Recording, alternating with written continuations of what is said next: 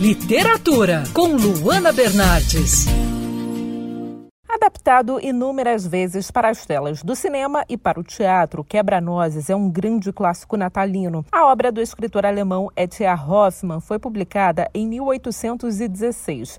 A história acontece na véspera de Natal, quando a pequena Marie encontra entre os presentes um pequeno quebra-nozes. Aos poucos, a noite, que era apenas mais um Natal, se transforma em uma experiência mágica, quando o brinquedinho ganha vida e inicia uma árdua batalha contra camundongos. No entanto, a versão que um sucesso mundial e que inspirou também o balé de Tchaikovsky, foi publicada alguns anos mais tarde, em 1844, na versão em francês, então a língua mais falada do mundo. Essa adaptação foi feita pelo grandioso Alexandre Dumas, que tornou o livro mais voltado para o público infantil. Dumas teve, portanto, um papel fundamental para a disseminação do livro. Para a leitura, eu sugiro a vocês a versão de O Quebra-Nozes da editora Zahar. O livro contém as duas versões da história tanto do Hoffman quanto do Dumas. Edição, por sinal, muito bonita, com capa dura incrível.